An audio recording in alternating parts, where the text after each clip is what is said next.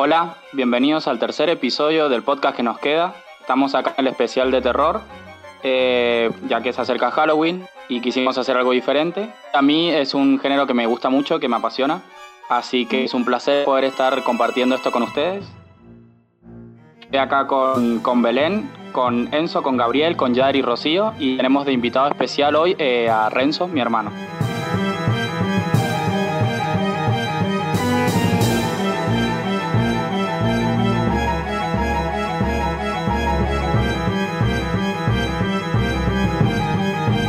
Si les parece, empecemos definiendo un poco lo que es el género terror. El género de terror uh, es un género que no solo se ve en el cine, sino también lo podemos ver en la literatura, por ejemplo. Es un género que se va a caracterizar porque quiere provocar en el espectador eh, terror, miedo, disgusto, repugnancia, horror, incomodidad o preocupación. En el cine, eh, si nos enfocamos en el cine, va a nace, nace en los años 20 con el expresionismo alemán con películas como Las Tres Luces de Fritz Lang, Fausto de Murnau, creo que se pronuncia así, Eh, Nosferatu, La Carreta Fantasma también. Y el otro día. Caligari. Ujú, El gabinete del doctor Caligari también. Y el otro día veía un documental muy interesante que hablaba que el terror, eh, junto con la ciencia ficción y la fantasía, han sido géneros que los cineastas han utilizado para poder esconder detrás eh, ciertos temas tabúes de la época y poder representarlos de esa forma. Por eso es un género que a mí se me hace muy interesante. Sí, es muy. Aparte, hay mucho de política también en el terror. Y, para, y del terror psicológico. De los distintos terrores siempre se pisan en cierto punto o comparten características. Pero bueno, como nos vamos a enfocar en el terror psicológico, quería preguntarles qué consideran ustedes terror psicológico. Lo que hace el terror psicológico es centrar la atención en los temores de los personajes, en sus culpas, sus creencias, las supersticiones. Está como un poco ligado también a lo que son las religiones.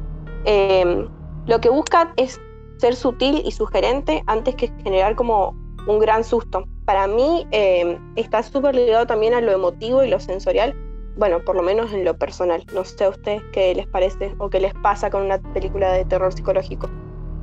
Sí, yo creo que la, Sí. la diferencia en psicológico de un terror más normal, un thriller, por ejemplo, es de que el, lo que trata el psicológico es llegar adentro tuyo y a, las, a, los- a tus mayores temores que no están tan a, tan a la vista. Sí, yo creo que está ligado a, a esto también de generar perturbación y a esta sensación de, de impresión en la panza, Ujú. como que es algo que te, te interpela físicamente, no es solamente un susto, no es solamente que te da miedo porque te aparece el jumpscare. Tal cual, para a mí es como una sensación de me ahoga, como sofocante en ciertas películas. Siempre pienso en la, en la bruja, fue la película que más me generó como ese, esa presión eh, en el cuerpo, es raro, no me gusta. Lo que está bueno, hablando de esa película, eh, eh, lo que está bueno hablando lo del psicológico es de que vos todo el tiempo esperás que te aparezca esa bruja o ese miedo acostumbrado a ver que te va a hacer saltar de la silla, pero en realidad en un momento aparece y te está metiendo esa idea en la cabeza y eso es lo que te llega a dar ese miedo. Sí, para mí juega con espacios vacíos, con la tensión generada, eh, me parece muy genial.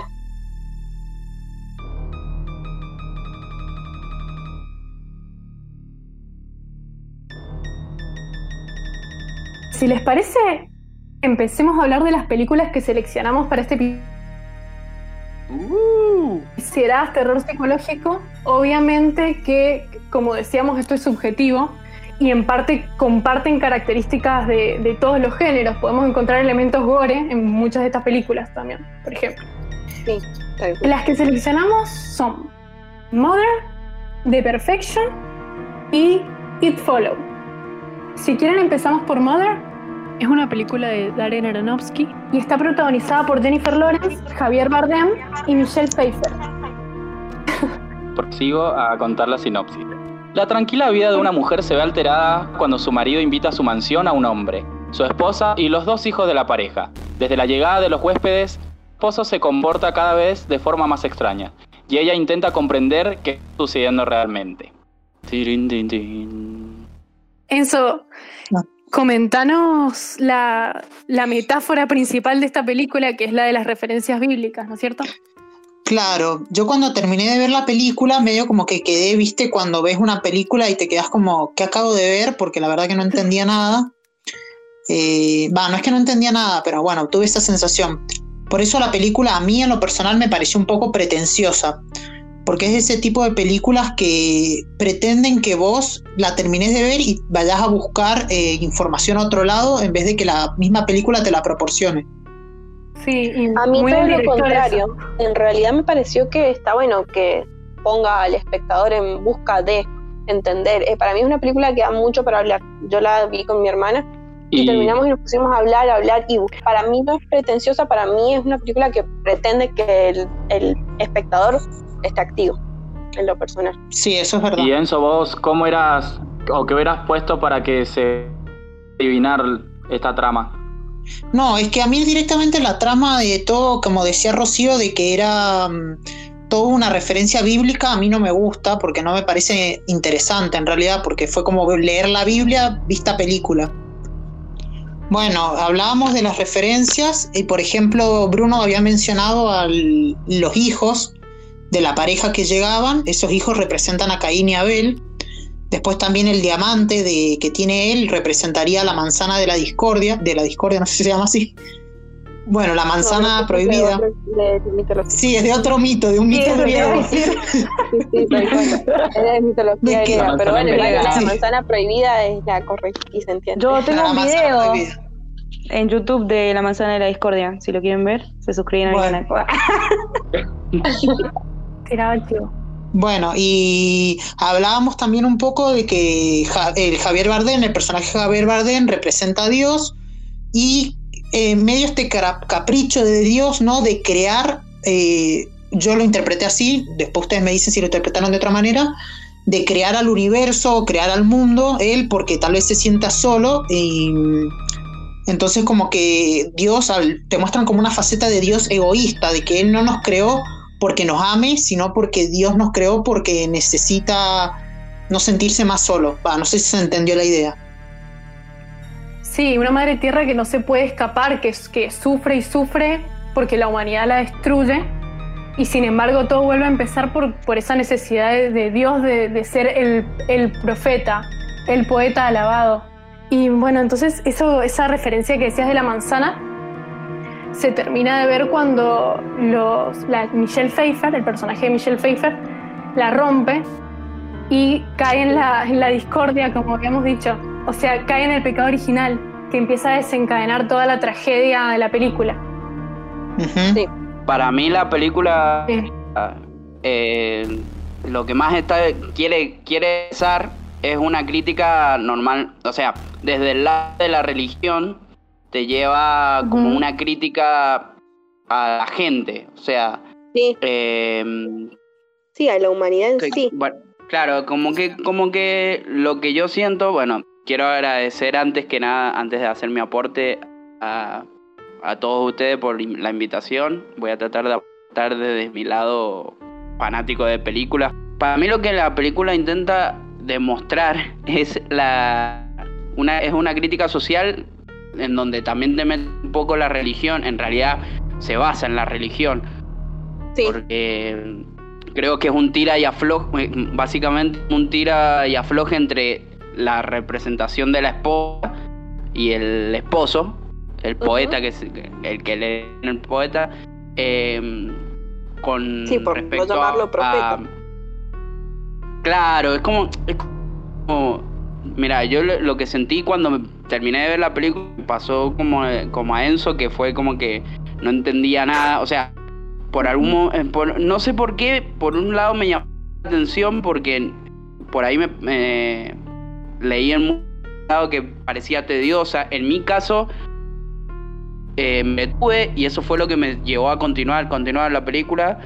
Y una vez finalizada, había un montón de cosas también que no, no, no me quedaban bien claras. Que una vez que más o menos me puse a indagar, eh, quedé, quedé totalmente atónito. O sea, eh, me cambió totalmente la perspectiva que podía llegar a tener de la película.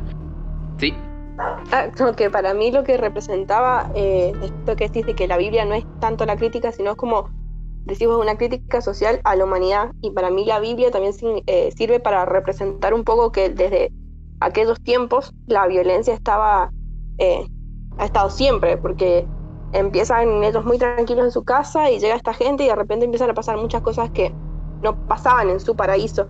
Eh, los dos hermanos eh, lastimándose entre ellos, uno termina muriendo, después la gente, la cantidad de atrocidades que vemos en este pequeño fragmento de montaje en donde van pasando muchas cosas es atroz. Entonces creo que eso está bueno y que la, la Biblia sirve, sirve para eso, para como representar eh, eh, bueno, aquellos tiempos, por así decirlo.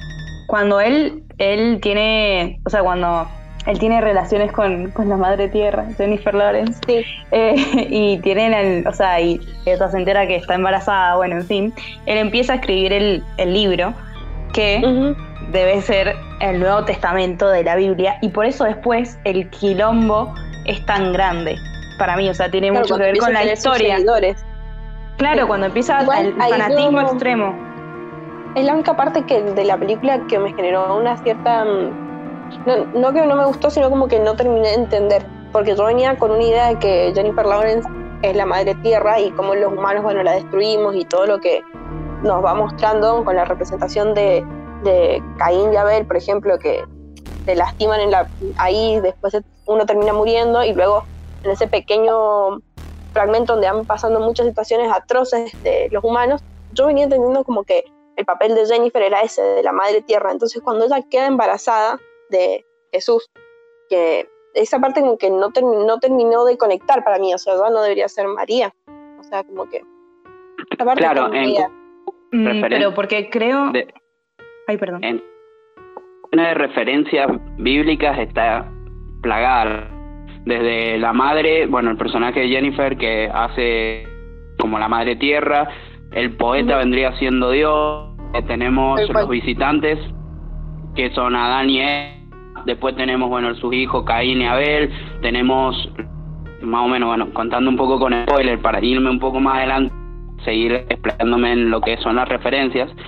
Eh, la parte en que eh, empiezan a entrar todas esas personas a la casa, todo eso vendría siendo como eh, eh, también en un momento es como que la madre tiene se encuentra una conexión entre eh, Jennifer Lawrence, si voy a decirle a madre, la protagonista con la casa, que en una parte la, el público o la gente que empieza a alabar al poeta empieza a entrar a la casa, empieza como a, a empezar a, a destruir lo que es de ella, por así decirlo.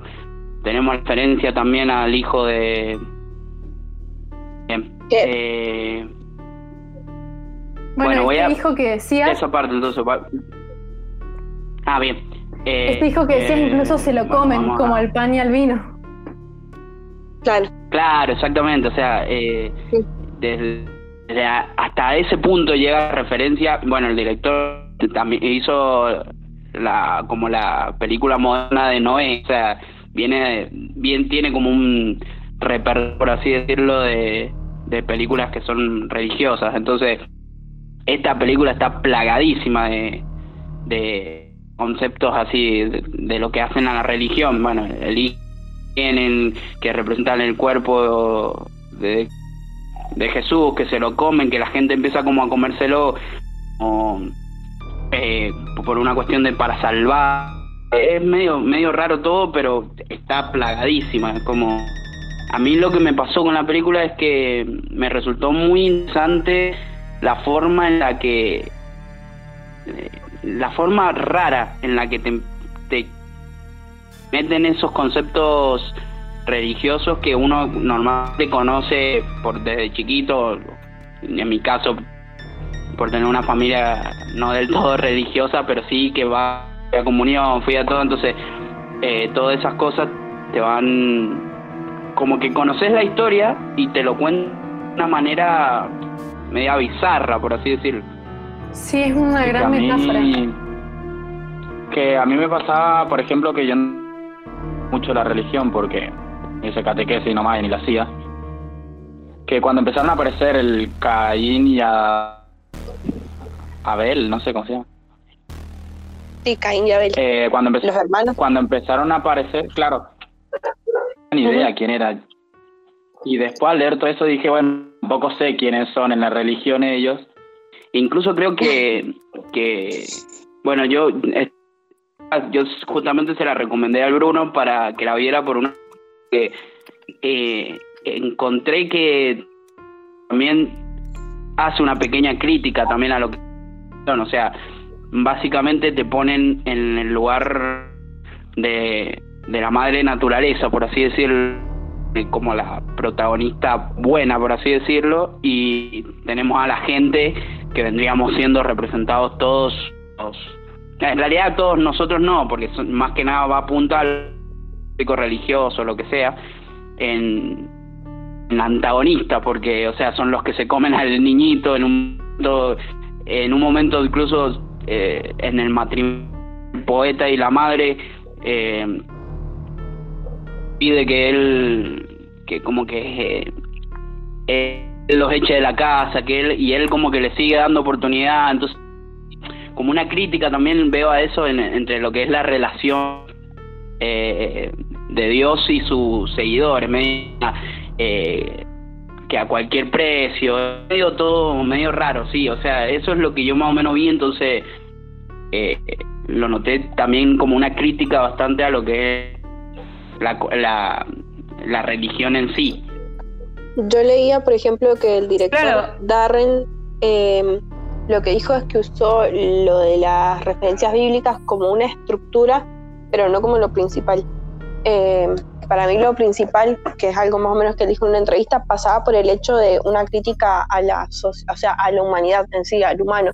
No, ni, o sea, no religioso o no religioso, sino al humano en general. Claro que se muestra igual esta parte del fanatismo Pero- como muy fuerte, pero para mí hace como referencia al mismo hecho de que, eh, o sea, Jesús fue, bueno, re acaba de salir mi parte de, de secundaria y primaria en escuela católica, pero de todo eso que le hicieron pasar que no era necesario. eh, entonces creo que muestran distintas atrocidades realizadas por el humano a lo largo del tiempo y al estar contando, o sea, contado desde la madre naturaleza y Dios, empezamos con lo que fue Caín y Abel, después seguimos con lo de Jesús y después pasaron todas las otras atrocidades más actuales. O sea, habían un montón de cosas como muy heavy que se mostraron en, en este pequeño que- fragmento que nombraba al principio. Que, Pasa que es como. eh, el, Yo no vi esa entrevista, pero es una. Yo siento que es una alegoría a, a la Biblia en sí. Y tiene la mirada judeocristiana en la estructura, ¿no? Sí, este director siempre ha estado enfocado en, en lo que, en dar una visión de la sociedad. Y en este momento, lejos de querer mm, hablar bien de la Sí, Biblia, porque claramente no, pasa, quiere No, no dar desde un enfoque convencional lo que para él es la humanidad, que es bastante trágica, es bastante mala. Sí. Y si hablamos es, de es lo director, que es lo que decía que al final cuando como se destruye casi casi todo el mundo vemos renacer la madre tierra desde de lo que se había Sí, pero es un renacer trágico, porque es un renacer que va a volver a, bucle. a romper. Es un Creo que es, un- Sí. es algo de un aprendizaje que no, o sea, es algo que no aprendemos nunca, como que el humano siempre va a seguir cometiendo los mismos errores. Entonces por eso creo que es tan cíclico. creo que, que lo bueno que tiene en sí la película que te puede gustar eh, que em, perdón eh, que lo, lo, lo que tiene de bueno la película es que te puede o sea te puede gustar o no te puede gustar pero eh, creo que hay mucho que indagar. En mi caso en mi caso a mí me gustan mucho lo que son esas películas en las cuales te deja algo como para que vos, incluso en, en- el año en el que salió, la película fue criticada como una de las películas del año, o sea, en crítica no estuvo bien vista y sin embargo también hubo muchos críticos que la alabaron muchísimo. Entonces, es una película interesante, por lo menos ya a ver, porque tiene esa, esa, vos decís, bueno, a uno para, para algunas personas detestaron, odiaron, no la entendieron, lo que sea que pasó, pero la calificó mal y por otro lado tenemos a personas que le gustó. Yo de lado de ese. Me gustó bastante la película, sentí que, que tiene muchísimos temas interesantes que tampoco eh, se tocan mucho en lo que son otras. O sea, no encuentro una película que, que, que de la misma temática, entonces me, me, claro, me interesó mucho por esa parte, entonces creo que eh, bueno de incluso de este género del, del que estamos hablando es que no encontrás una película que sea eh, común. Te puede gustar, no te pero normalmente siempre va a haber algo porque, en la cual puedas debatir con otra persona y ver diferentes puntos de vista eh, y eso es interesante, o sea, desde mi punto de vista. Sí, bueno, hablando de este director, nunca vamos a, recibir una película de domingo a la tarde. Es el director de Cisne Negro, el director de Requiem for a Dream, o sea, Qué mal y la, cuestión es que, bueno, tuvo muy, total, y tuvo muy poco éxito en taquilla esta película. Además de dividir a la crítica en dos, tuvo muy poco éxito, es considerada una de las peores del director incluso. Pero bueno, es, es esta apuesta a lo novedoso. Hay muchas interpretaciones, por ejemplo, se puede entender como una relación tóxica, es la primera interpretación, el machismo y una relación tóxica que no para hasta sacarle el corazón a la mujer, así de gráfico, y volverla a someter a lo mismo una y otra vez. Y pasa que igual va con, la mirada cristiana y lo del patriarcado y todo eso, o sea, es la misma, el hilo conductor. No sé. Y aparte la escena del bebé es casi una violación, podríamos decir en parte. Sí, tal cual. Sí. También me que re rara esa escena. Sí. Sí, es que es la, es la primera interpretación. El es una mujer que eh. no, ha parado de remarla en toda la película para que le vaya bien, para que fluya y para que, se parezca la relación de, Michelle Pfeiffer. Y en realidad este hombre también parecía admirar la relación que tenía Michelle Pfeiffer con el marido. Yo pensé que en un momento iba a tener algo con ella. Ah, en la primera parte como que como que uno empieza normalmente empieza a ver quién es el bueno quién es el malo en qué y eh, lo que te muestra o sea así de una que la primera interpretación porque lo primero que ves es la mujer eh, lo que me pasó fue que como que vi a la, a la esposa como la Eva por así decirlo como la mala después me pasó que vi a poeta como malo después a la gente o sea me fui cambiando de eh, la interpretación de que de una relación y todo eso incluso creo que hace. lo bueno que tiene la película es que caso de que alguien no haya querido eh, seguir indagando en la película o lo que sea también te deja una buena como una sí, sí, un buen abanico de, posibilidades para interpretar. Claro exactamente entonces vos podés quedarte con esa que, que es interesante también la, la relación entre los protagonistas el, el machismo de en, normalmente se enfoca en sus propios eh, eh, en sus propios logros o lo que sea y, y vemos Jennifer sufre muchísimo. Sí, que él nunca le hace caso a ella. Sí, totalmente. Y bueno, y desde, desde la apuesta igual, porque estamos hablando de una estructura circular, pasa toda la película girando en círculos y siendo seguida por la cámara. Los movimientos de cámara es puramente hacer giros alrededor de ella, es genial. Sí, sí. Más de la mitad de la película la cámara le está siguiendo. En donde también me pareció interesante que sea sola en una casa, o sea, que el, ¿cómo sería eso? No? Una sola escena, una sola locación. Una sola locación, o sea, la película se solamente en la, en la, adentro de la casa, no, no vemos ningún otro lugar ni nada. Sí, es ella de turista en su propia casa, es ella viendo todo lo que le hacen y siendo seguida en círculos por su casa. Bueno, si les parece, pasemos a la segunda película que teníamos preparada, que es The Perfection, una, una producción de Netflix que está dirigida por Richard Shepard y está protagonizada por Alison Williams. Eh, Enzo, ¿tenías ahí el, el plot, la línea argumental? Sí, sí. Bueno, The Perfection nos cuenta la historia de una chica que solía ser una prodigio del cielo, eh, pero eh, le pasó algo que hizo que dejara de, de, serlo. Esto que le pasó lo vamos a ir descubriendo a lo largo de la película, así que no se los cuento para no hacerles spoiler. Ella viaja al oriente y se encuentra con la, su reemplazante, por así decirlo, que es la nueva prodigio chelo de la escuela de, de chelo de donde ella salió. Y va a empezar entre ellas, entre estas dos mujeres, una historia como de amor, pero también como de celos y de venganza, que bueno, que esta película lo que tiene es que tenés que llegar al final para poder comprender bien qué es lo que está pasando en la cabeza de todos los personajes. Entonces eso es lo que a mí me gustó mucho de la película. Sí, lo, lo que tiene esta película son como tres partes, porque a la mitad de la película nos damos cuenta de las primeras intenciones que tenía la primera protagonista y después al final nos damos cuenta de la verdadera razón que tenía ella. Sí, todo el Claro. tiempo nos está engañando. Nos está engañando como espectadores. Es una película que juega mucho con el sonido, el sonido tiene mucha importancia en esta película, entonces es algo que está muy copado, que por ahí siempre hablamos, siempre nos pasan las clases, ¿no? Que viste que los profes nos dicen que al sonido no se le da mucha bola y Sí. cosas así. Sí, sí, Y como en esta terror. película, claro, y en esta película eh, está muy presente. Y otra cosa que me gustó a mí de esta película es que presenta una pareja de dos mujeres, que es medio raro encontrar eso en cines de terror o de Qué fantasía. raro. Claro. Eh, Es, raro. ah, no sé, es raro porque no es del típico cine. Le digo que raro que a Lenzo le Ah, sí, obvio. Es que yo todo lo que tenga Claro. LGBT lo veo. Pero me gustó mucho porque aparte muchas veces por ahí el gay o la lesbiana en las películas de terror siento que están un poco estereotipados y que sirven como para que el asesino los mate, ¿viste?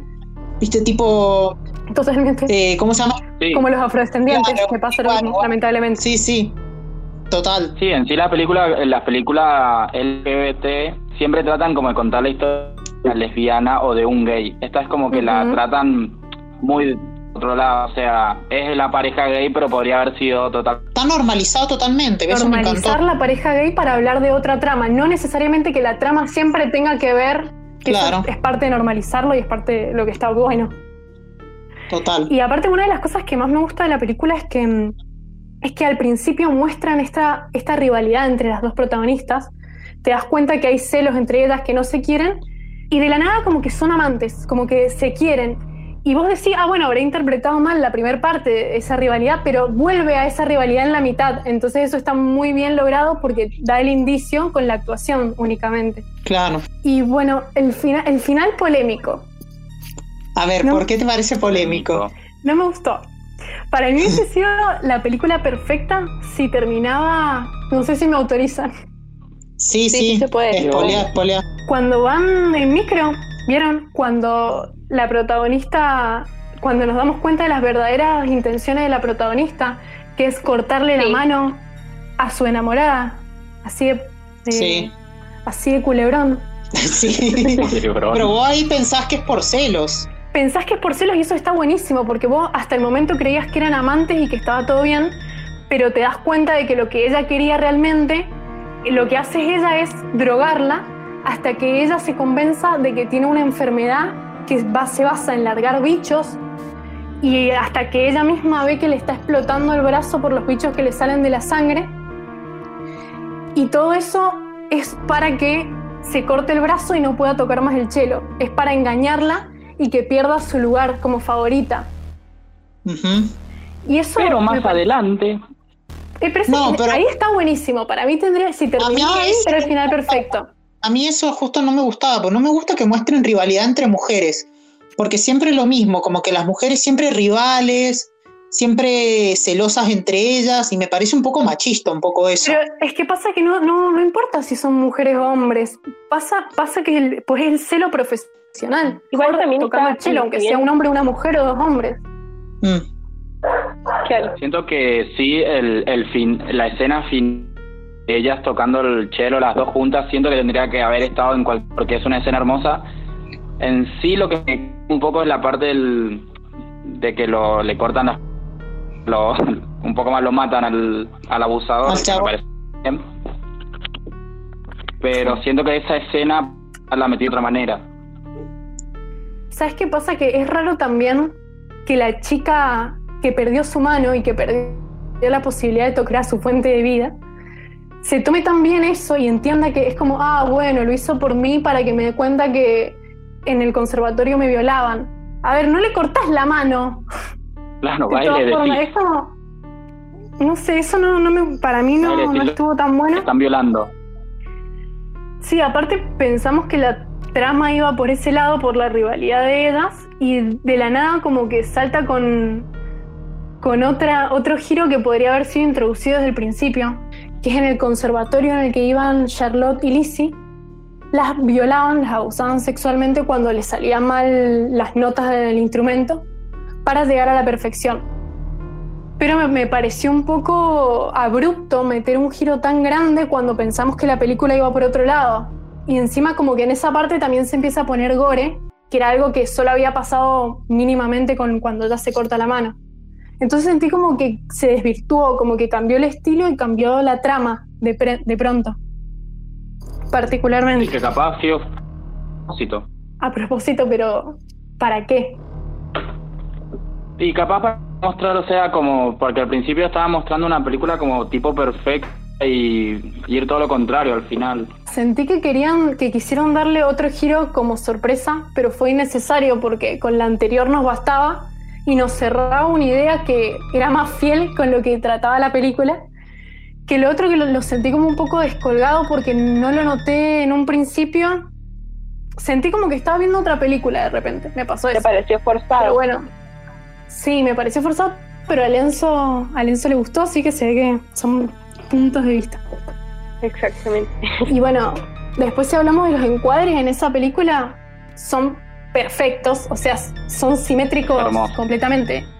Es un guiño eso al nombre de la película y Orgasmo y visual, diría el Bruno. Bueno, para mí esta película de Perfection sí me pareció muy de terror psicológico a mí porque va, a ver, porque para mí el terror psicológico va en, como dijo la Belu al principio del podcast, como que te llega al- a tus propias emociones, a tu propia psicología, ¿no? Y esta película me pasó eso, ¿no? Como cuando descubrís que es todo el tema del abuso y todo eso. eh, que eso me como que me quedé re choqueado yo, me quedé así como, aparte es algo que súper pasa en los conservatorios y, o sea, o en los, no sé cómo se dice, en los lugares cuando uno va y como vive ahí mientras estudia, Sí. que hemos visto muchos casos acá en Mendoza también, algo que siento que pasa y es horrible. Bueno, Vale, es- eso después te- Sí, igual un, un poco como que lo satirizaron, me dio la sensación. Al ser tan evidente la apuesta y tan grotesca esa parte, mm. sentí, como- eh, y más que cayó de golpe, como que la sentí forzada, sentí que no iba por ahí y aparte me pareció mucho más impactante el primer giro. Sí, yo creo dos que personas con... que supuestamente se querían, que e- ella era una chica violada, las dos eran chicas violadas. ¿Por qué no se daba? Sé que, que si estás metido en un círculo de violación lo terminas naturalizando, pero siento que cortarle la mano para que se dé cuenta que ha sido violada es como, no sé si sirve. medio, medio fantasioso, o sea, en esa parte es media que no sé si si es la mejor, o sea, creo que demasiado rebuscado, no, perdón, eh, Sí, puede ser que sea demasiado Sí. rebuscado la idea de, de meterlo como de golpe, tal vez. Tal vez la construcción Claro, eh, siento que- no fue tan... a mí en lo, en lo personal, esa era la buscaba, lo personal, ahí está.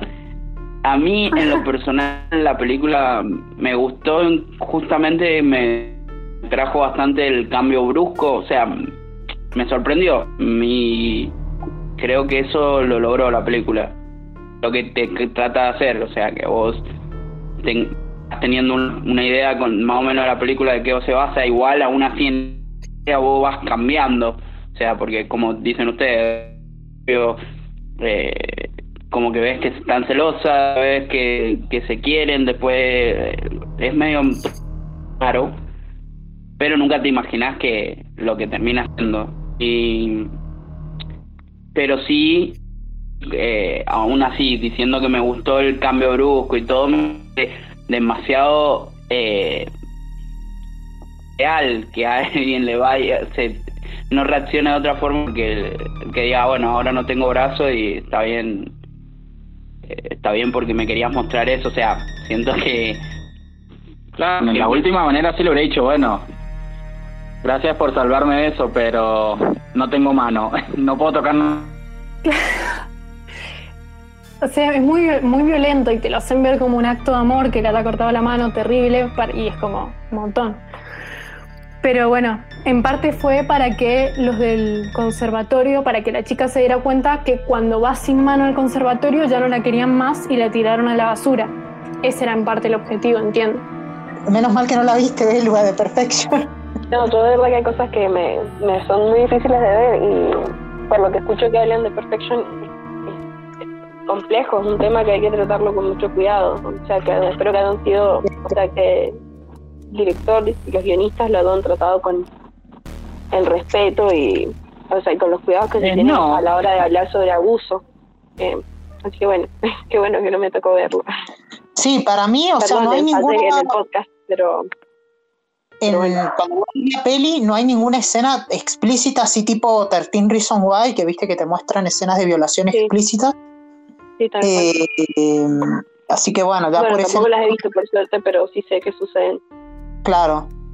Eh, bueno, no, hay muchas películas con escenas de violación explícita, irreversible, por ejemplo, también. Pero um, por ese lado, la película me parece que lo trata bien, o sea que no, no se va a lo, ¿cómo se diría? Morboso, a lo morboso. ¿Me entendés? De mostrar una violación y más a una menor de edad. Claro, sí, tal cual. Sí, bueno, en definitiva, para mí lo que le jugó en contra es no definir si era una película de rivalidad o una película de, de violación, porque son dos cosas que no pueden convivir porque son muy fuertes, o sea, son para desarrollarla durante el, el principio. Claro. Pero bueno. En definitiva, pasemos a la próxima película. la si quieren, última. La última, la frutita del postre, para mí. La Bueno, mejor. Es la mejor en. Para mí la- de las tres la mejor que hemos elegido. no, no. Estamos hablando de It Follow, una película de David Robert Mitchell con Maika Monroe. Y no sé si vos, Belu, tenías el plot. Sí, sí, sí, comento. Eh, bueno, la película va sobre una joven, Jay, quien es perseguida por un ente sobrenatural. Esto sucede después de que ella tiene un encuentro sexual con su pareja y la, la cuestión sería que hay un este ente sobrenatural acecha a las a distintas personas y para que este ente deje de acecharte vos tenés que tenés que transmitir esta maldición por medio de relaciones sexuales. Entonces Jay se encuentra entre el dilema de, de salvarse y de que gente no, no la asesine y de transmitirle esta maldición a alguien más. Así Sí, para mí la peli fue un encargo de la Iglesia Católica, básicamente para que Sí, más o menos. tengan campaña de prevención. Bueno, vieron que al principio cuando hablábamos del género de terror, yo dije que mm, hay un género que se utiliza a veces para tapar tabúes y justamente Sí. creo que la película habla de las enfermedades de transmisión sexual y como que, bueno, todas las películas ¿no? que hemos hablado tratan un tema que está escondido, por así decirlo, que es como una trama sutil por atrás, Oculta. oculta, claro. Y esta, bueno, sí, es la, las, las, infecciones, las enfermedades de transmisión sexual, pero, pero ah, para mí se me hizo un poco larga, o sea, como que sentí que con un poquito menos de... Usted no puede decir eso. No, Sí. para mí el Usted se tiene que la única película, la única película que yo vi que me resultó larga de las tres que dijimos, y no, o sea, no larga de que, que tediosa, sino de que creo que con menos tiempo podían contar lo mismo, eh, fue Madre. Creo que Madre No. tranquilamente podría haber No. sido Sí, en también, uno- en una opino igual. 45 tal vez, en, no sé, dos horas me parecieron un poco extensas para lo que estaba contando. Pero esta me pareció, no sé, me encantó It Follows. Sinceramente A mí me gustó encantó mucho. también. Sí, no, Eh, no puedo creer la fotografía que yo creo que pa- para haber tenido un presupuesto de 2 millones. O sea, yo creo que, que normalmente, normalmente hablando de duración, para una película de terror dos horas es too much, o sea, demasiado. Creo que, que con una hora y media normalmente es la media, o sea, obviamente que debe haber excepciones y todo lo que quieras, pero creo que para mantener al espectador en una película con una hora y media basta y sobra, me parece. Me parece de mi lado, ¿viste? No, no, sin haber algo, debe, deben haber ex- excepciones, como te digo, un montón, yo a mí no me molestan las películas de larga duración, pero cuando te están contando durante todo momento, sentí yo que hay una parte de, madre donde no sé si se estanca, pero como que tampoco me estaban contando mucho en yo en lo, personal. Sí. Y, lo, lo bueno que tiene It Follows es que es que igual cuando vos estás eh, como esperando que pase algo o estás ahí, estás, no querés que pase más nada porque te está persiguiendo alguien. Vos estás tranquilamente y decís, dale, andate de ese lugar porque está viniendo alguien y muestran y sí, viene de lejos algo. Sí, eh, creo que incluso esta, esta película de Follow es la que tiene las características más de, se podría decir, cine de terror de las tres es como el constante claro. ¿por qué te vas sola si sabes que va a aparecer? o por qué bajas a tal lugar o por qué abres la puerta o sea son cosas que cuando uno ve una película de terror eh, las claro, cosas obvias lo dice. justamente justamente lo, eso iba a decir que me parece que lo, lo más interesante que tiene es que es una película o sea de terror terror en el sentido de que está todo muy muy bien escondido, eh, o sea, está escondido todo el metafórico que tiene detrás la película, pero si no, cualquier persona puede y tomarla como una película de terror eh, más, eh, quizás no entendiendo mucho el final o lo que sea, pero sí tiene eh, eh, crimen, ¿se dice? tiene, ah. tiene un, un, un enemigo en, marcado, que es una zona que va cambiando de personalidades, pero tiene como lo, esencial, lo esencial no, lo tiene como lo, lo normal, lo normal más.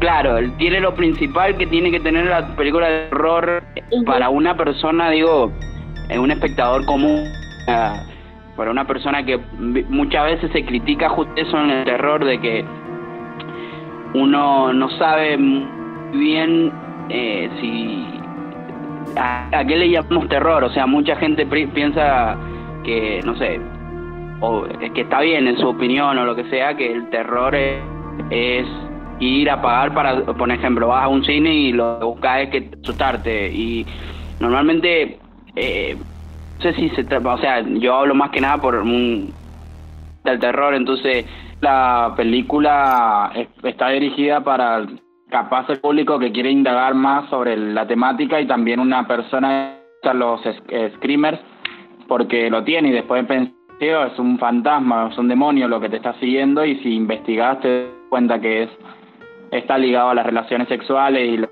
es esas. O sea, siento, siento que la película eh, es, es fácil de digerir, por así decirlo.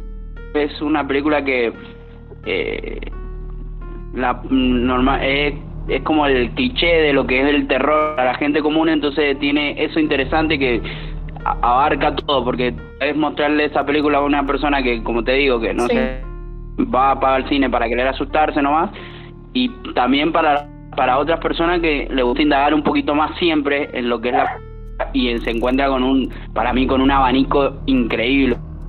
La cantidad de, de teorías que tiene esta película y todas encajan que, o que pueden encajar es muy interesante. Eh, Una de las teorías de las enfermedades de la otra teoría decía de que eh, es el miedo a madurar de, la, de las personas adolescentes. Después habían teorías de que es el miedo de una de una de una de una mujer a decir que persona que a decir que está embarazada y y no sé, bueno, y, está plagada de teorías que, que son muy interesantes, o sea, to, eh, eso es lo que encontré yo en la película. Sí, y es una película que interpela a la mayor cantidad de personas porque con otro terror más similar al horror es como, bueno, si no me voy a ir a vivir a una casa en las afueras de la ciudad que tiene pinta embrujada, bueno, no me va a pasar eso. Pero acá es como, así como me puedo contagiar el SIDA, me puedo contagiar que un demonio, me persiga hasta la muerte y me mate. yo no sé si hace, o sea, puede que sí lo sea, pero yo no sentí tanto la idea o la referencia a lo de las enfermedades de transmisión sexual. Me hace como un poco de ruido que ha sido eso a lo que quiso hacer referencia al director. Puede que sí, puede que sí, ¿no? Pero ¿Y a qué lo sentiste que hacía referencia? Más que nada, No sé, a la- más o que sea, nada. de es como muy ah, simple, pero a la muerte en general. Es como, para mí la película pertenece al género del slasher, ¿no? En donde hay un, un asesino. No, Vero, no nos digas eso, por favor. un- No nos digas eso en este podcast, te lo pido. o un ente que Pero persigue Ah, jóvenes la- o adolescentes Slasher es que una padres están ausentes. Eh, sí, sé, bueno, pero eh, había, que, había que tratarlo, había que decirlo. Eh, yo siento que no, Sí. no va por ese lado. El tema es que no es cualquier asesino, es un asesino que se transmite por Se trabó. transmisión sexual. Es como muy loco esa, esa premisa. Sí, sí, Inclu- incluso lo de la, de la incluso lo de las transmisiones sexuales también la teoría esa tiene varios guiños en la película como por ejemplo no sé eh, como que mezcla mucho la época de en general o sea, como que eh, que la enfermedad que, que eran como menores cuidados de formación eh, respecto a eso y claro leí o sea, está mezclada la época porque en en la película por ejemplo tenés televisores, no tenés televisores de plasma, por decirte algo. Tenés televisores viejos, sin embargo, en un momento ella como que saca celular, saca eh, eso donde podés leer los libros, no sé cómo es. eh, Sí, como un los Kindle, libros como- Ujú. Electrónico. Exactamente. Claro, entonces es como que mezcla eso y eh, una de las teorías que, que decía que era la enfermedad, no sé cómo decirlo, por eso le digo así nomás a usted, enferme- eh, la enfermedad de transmisión sexual decían que era por eso, porque como que de la época de antes y la de ahora es un tema que siempre ha estado y que qué sé yo, y que por eso querían mostrar, no sé cómo decirlo, pero no, es demasiado complejo.